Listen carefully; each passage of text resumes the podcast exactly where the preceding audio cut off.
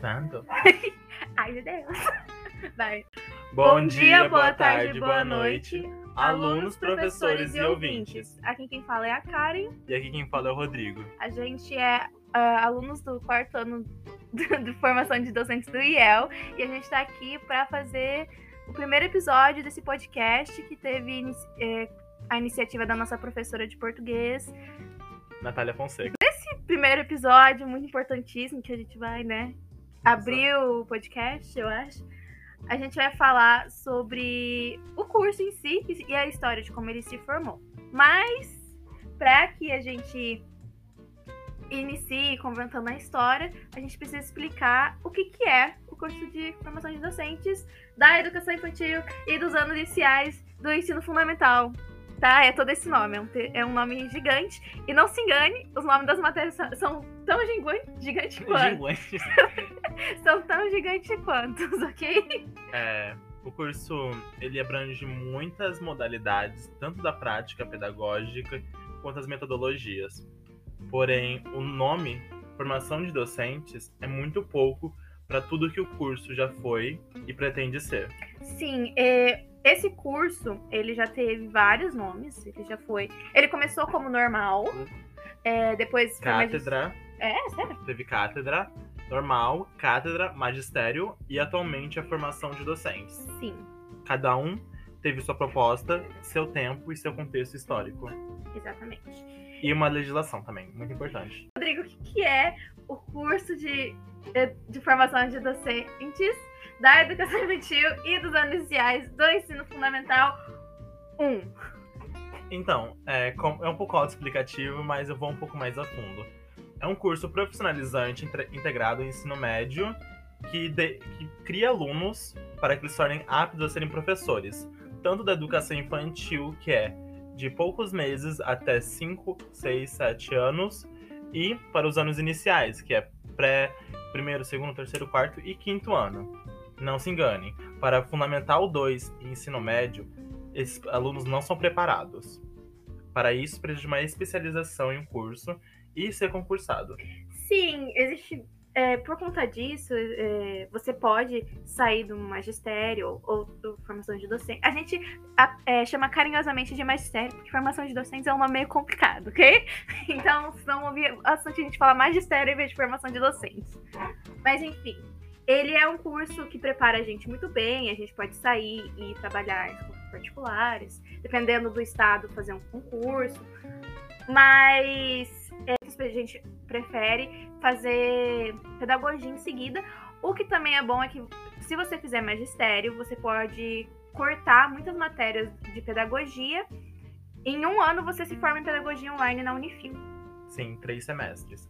E também são cursos complementares. É como se um fosse a sua residência médica e o outro fosse, fosse seu curso de primeiros socorros. Hum, oh, muito boa a analogia, muito bem, gostei.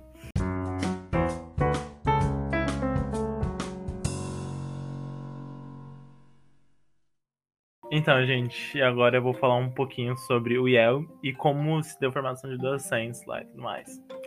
A princípio, o IEL era uma escola especializada na formação de professores, sendo inaugurada no ano de 1945. O nome original era Escola de Professores de Londrina, muito diferente do atual. Foi somente a partir de 2004 em que o IEL foi autorizado tanto, tanto o funcionamento do curso formação de docentes integrado ao ensino médio, quanto ao ensino médio e fundamental. E hoje ele funciona assim. A gente tem um prédio só para o magistério, um prédio só para o ADM e um prédio só para o ensino médio normal. É estranho falar isso, porque O regular, né? isso, É regular. porque normal também nunca foram, né? Vai cortar. Mas se não cortar, é isso. Tem o curso de administração e tem as antigas salas, quando funcionava o escola infantil também. Salas desligadas que remontam toda a estrutura das escolas normais e de magistério, que funcionavam durante um turno, usavam professores, não todas as crianças, onde esses mesmos professores trabalhavam e aprendiam mais sobre a prática. Sim, essas instituições, instituições de educação, elas vinham junto com uma, é, uma escolinha assim, do lado, separado de educação infantil, que era utilizado para os estágios e para a prática, já ajudava. Tanto que no IEL tem estruturas inteiras ligadas que remontam à história. É, nessas salas aconteciam as práticas pedagógicas. É, e como não, não podia mais ser as escolas de magistério e escolas normais não poderiam ter, acabou sendo desligado. Porque já não era mais possível pela Ah, lei. Verdade. E por isso lá tem um parquinho abandonado que remonta a filme de terror. É que burra, eu não fiz a ligação de um que foi por conta do. Que acabou o que fecharam que baixou as escolinhas. Ai, que burrice. Mas tinha dito.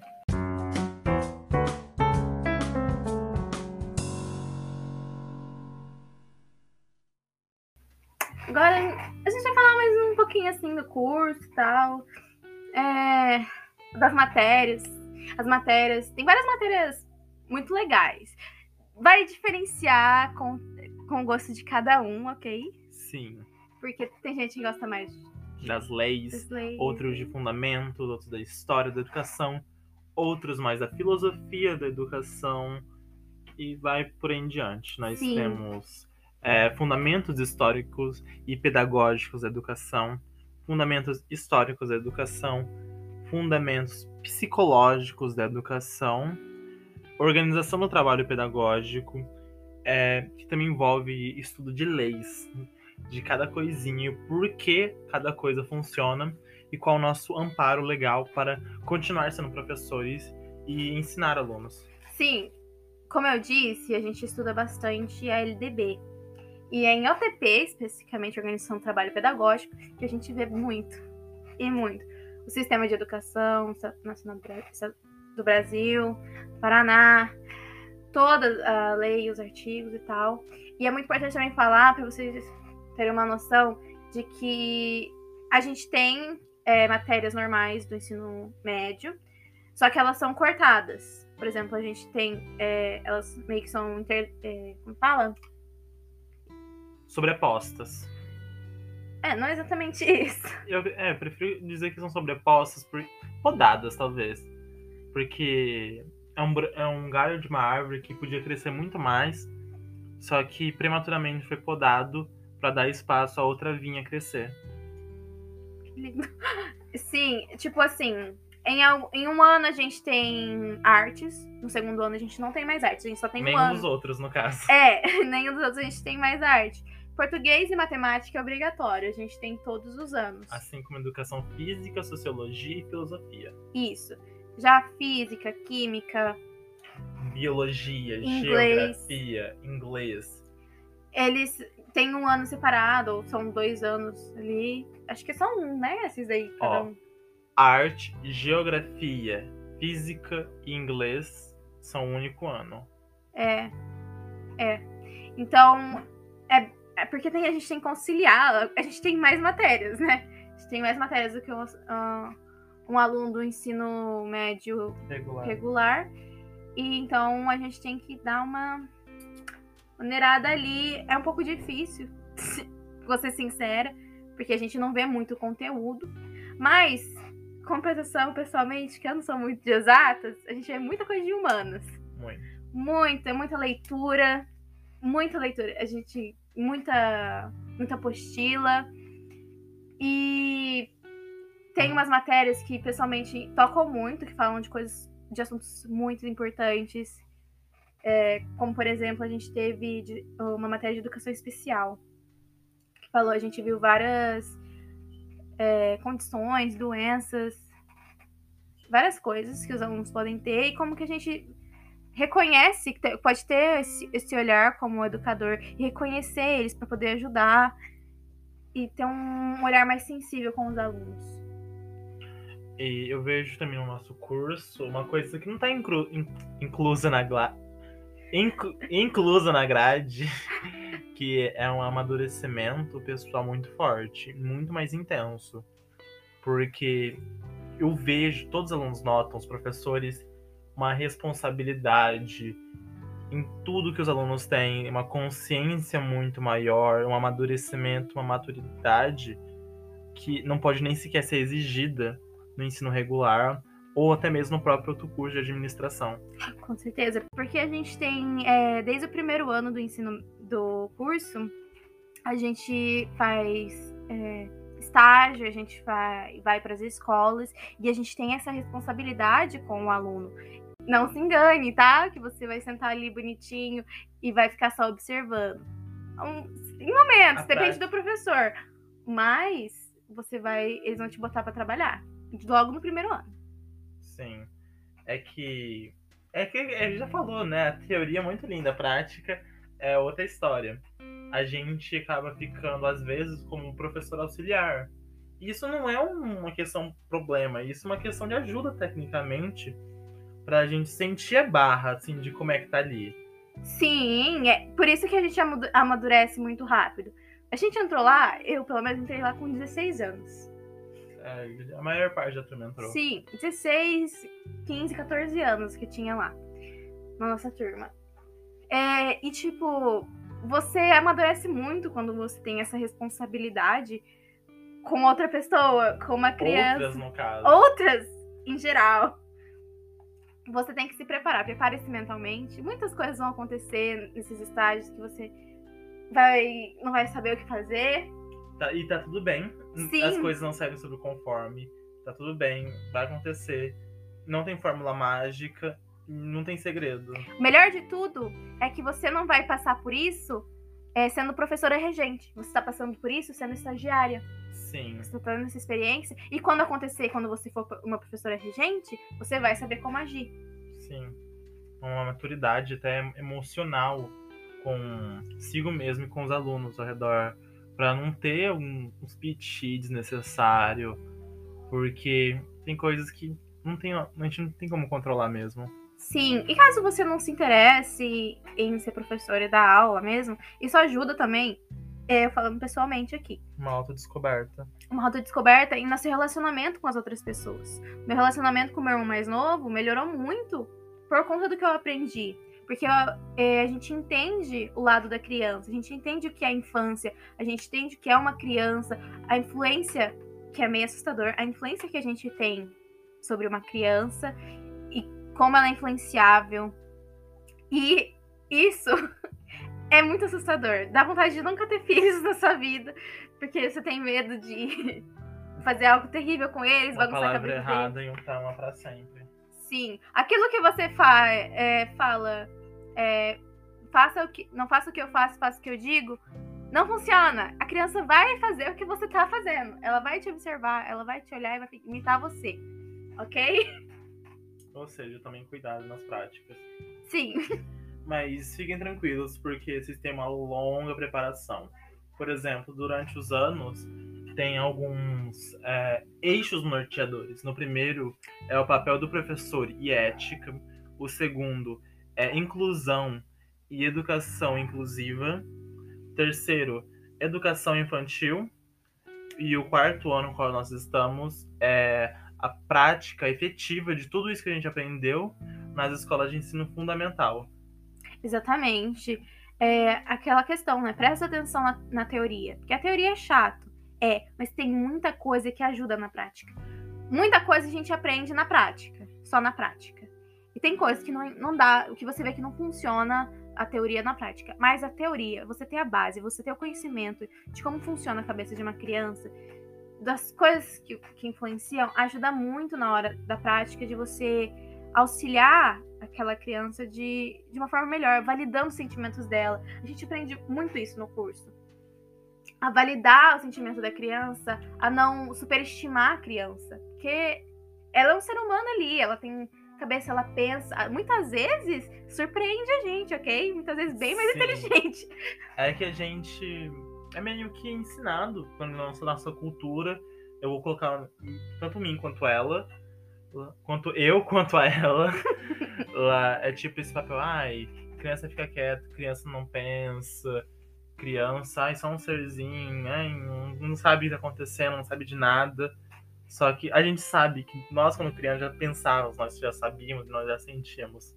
Sim. A gente não era um ser humano validado, no caso. Sim, e a gente sabe o quão isso pode prejudicar uh, no nosso desenvolvimento. E quando você entende a teoria disso, você começa a relacionar. Nossa, é verdade, puta, aconteceu isso comigo. Nossa, tantos momentos de emocionais que a gente, tá falando, que a gente fala da nossa infância nesse curso. Uma grande terapia, ok? Uma grande terapia coletiva. Ou um surto coletivo também, Também. caso queira. Depende. Mas a gente tende é, a reproduzir o que a gente foi, o que a gente viveu, o que a gente foi ensinado. E essa, essa desconstrução que a gente tem na nossa, no nosso curso é muito legal.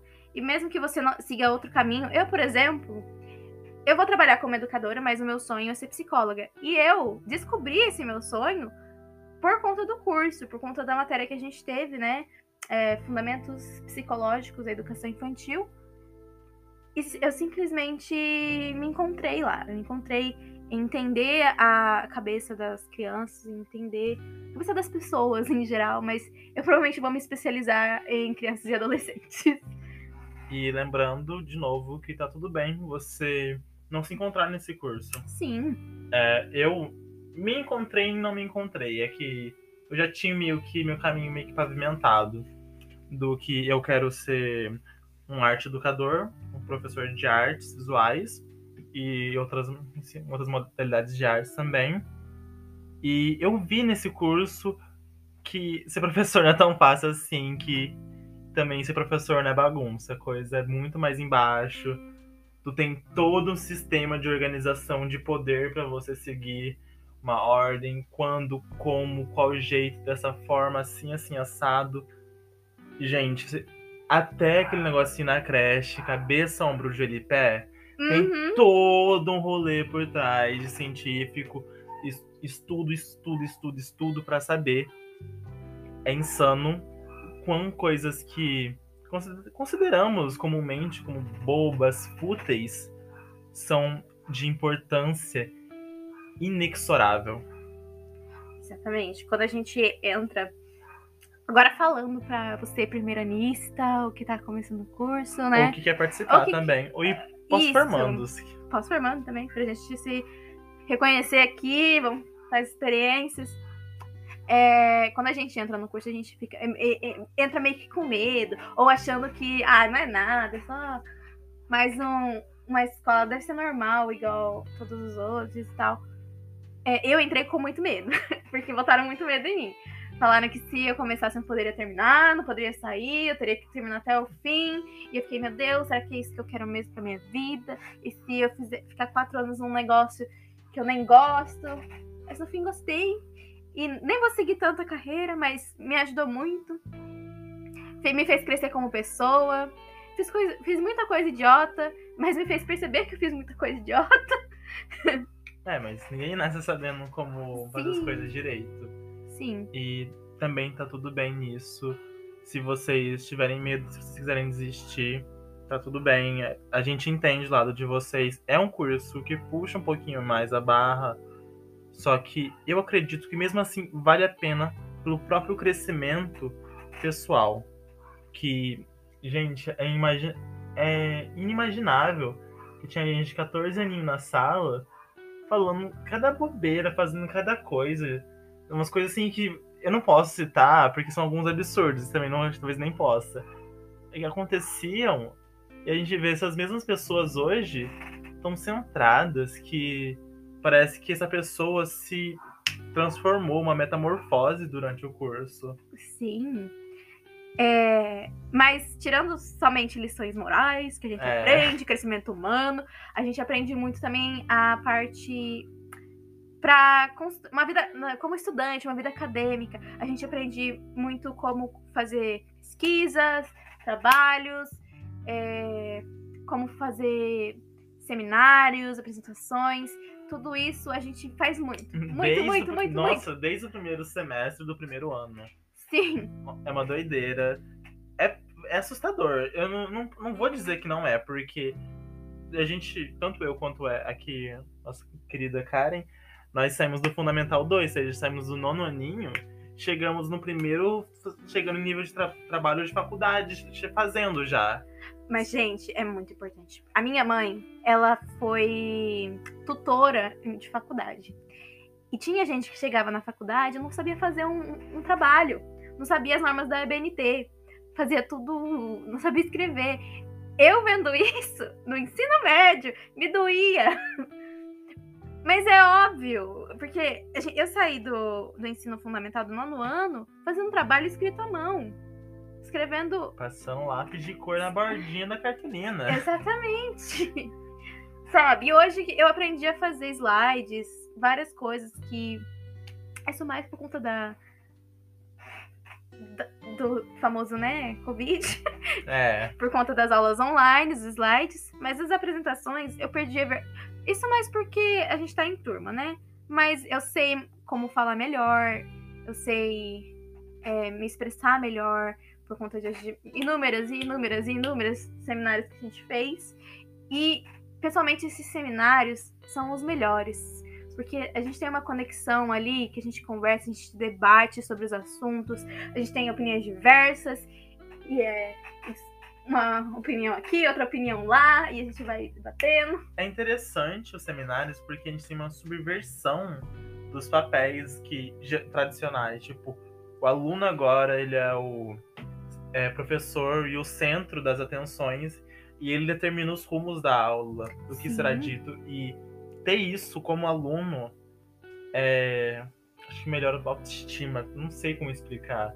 Você se sente bem consigo quando você vê que tu também é capaz de ensinar assim como ele. Que é uma coisa que eu nunca fui ensinado. Muita gente da turma também não foi ensinado. Que vocês também podem chegar ali. Sim, você aprende ensinando. Esse é o melhor. Você aprende ensinando.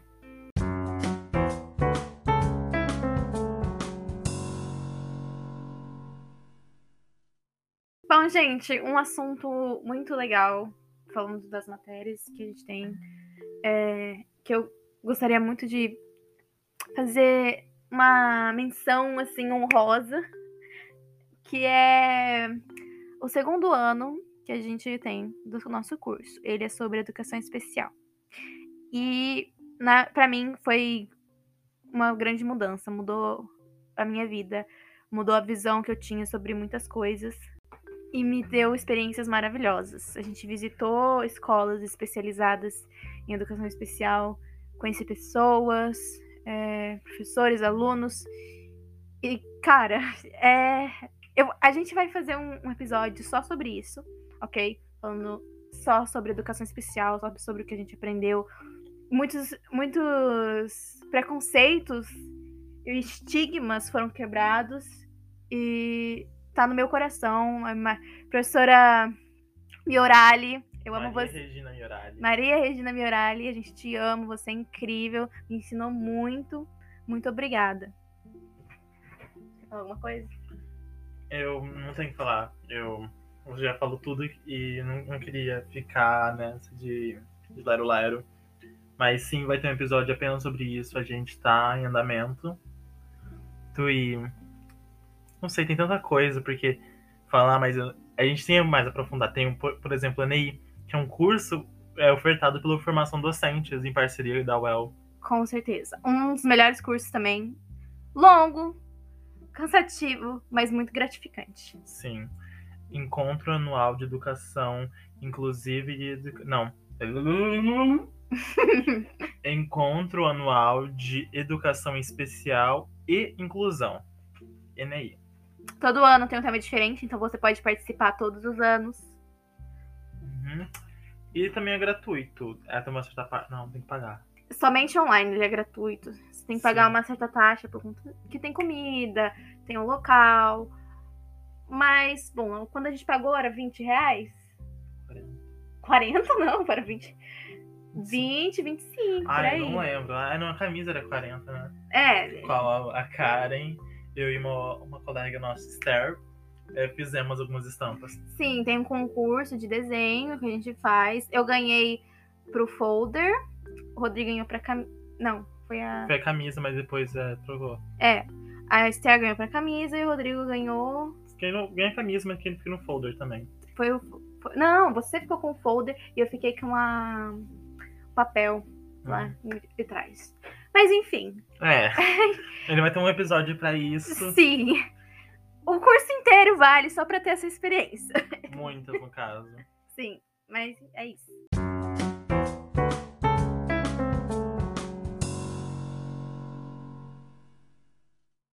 Gente, depois de todas essas emoções e lições e dicas que a gente deu, tem só uma coisa que eu preciso dizer pra vocês. Não desista, ok? Vai ser muito doloroso pra você que vai fazer, né? Magistério tá pensando em fazer. Não desista, vai ter muitos desafios, como tudo na vida, mas eu acho que tudo isso, como a gente já repetiu aqui várias vezes, é, só melhora o crescimento, sua maturidade, e você vai entrar. Eles, eles falam isso muito lá, mas e é verdade. Você entra não acreditando no que os professores estão falando, que vai te ajudar na faculdade. Você quebrar a cara E feio. que você vai sair preparado, você não acredita, você fala, ai, duvido, mas é verdade. Eu não queria falar nada, mas até gente que se dizia que não se encontrava, no fim, virou professor. E tá Sim. aí. Falava horrores, que nunca seria, e tá aí, e tá amando a a profissão. Exatamente. Quebrou a cara, gostou pra cima e foi na cabeça. Então, venha você também para o curso de formação docentes. Caros ingressantes, venham. Para quem tá continuando, não continuem. Daí, óbvio, né? Foco, força e fé, gente. Foco, força e fé. Não. Ai. A gente, tudo bem, tá terminando, tudo certo já, descontrair. É, deixa esses errinhos. Eu não vou cortar nada. É, Não vou cortar. pra vocês que vão continuar, vocês, vocês sabem que vale a pena, no fundinho. É só uma insegurança, no fim, que todo mundo tem, que aquilo vai dar certo, vai dar, mas como a maioria de vocês vai estar entre 15 até 19 anos, tá entre essa faixa etária, eu acredito que é muito importante vocês já terem é, essa etapa da vida feita de forma tão organizada e centrada. Porque que- a gente tá fazendo é, curso de nível de faculdade e tudo mais, tem todo esse rolê, mas é, é um, um treinamento. O, jo- joelho de ralado de hoje é o pra você andar de skate amanhã. Só segue. Exatamente. Então, boa sorte, foco e determinação pra vocês aí. Um beijo. Beijo. Tchau. Tchau.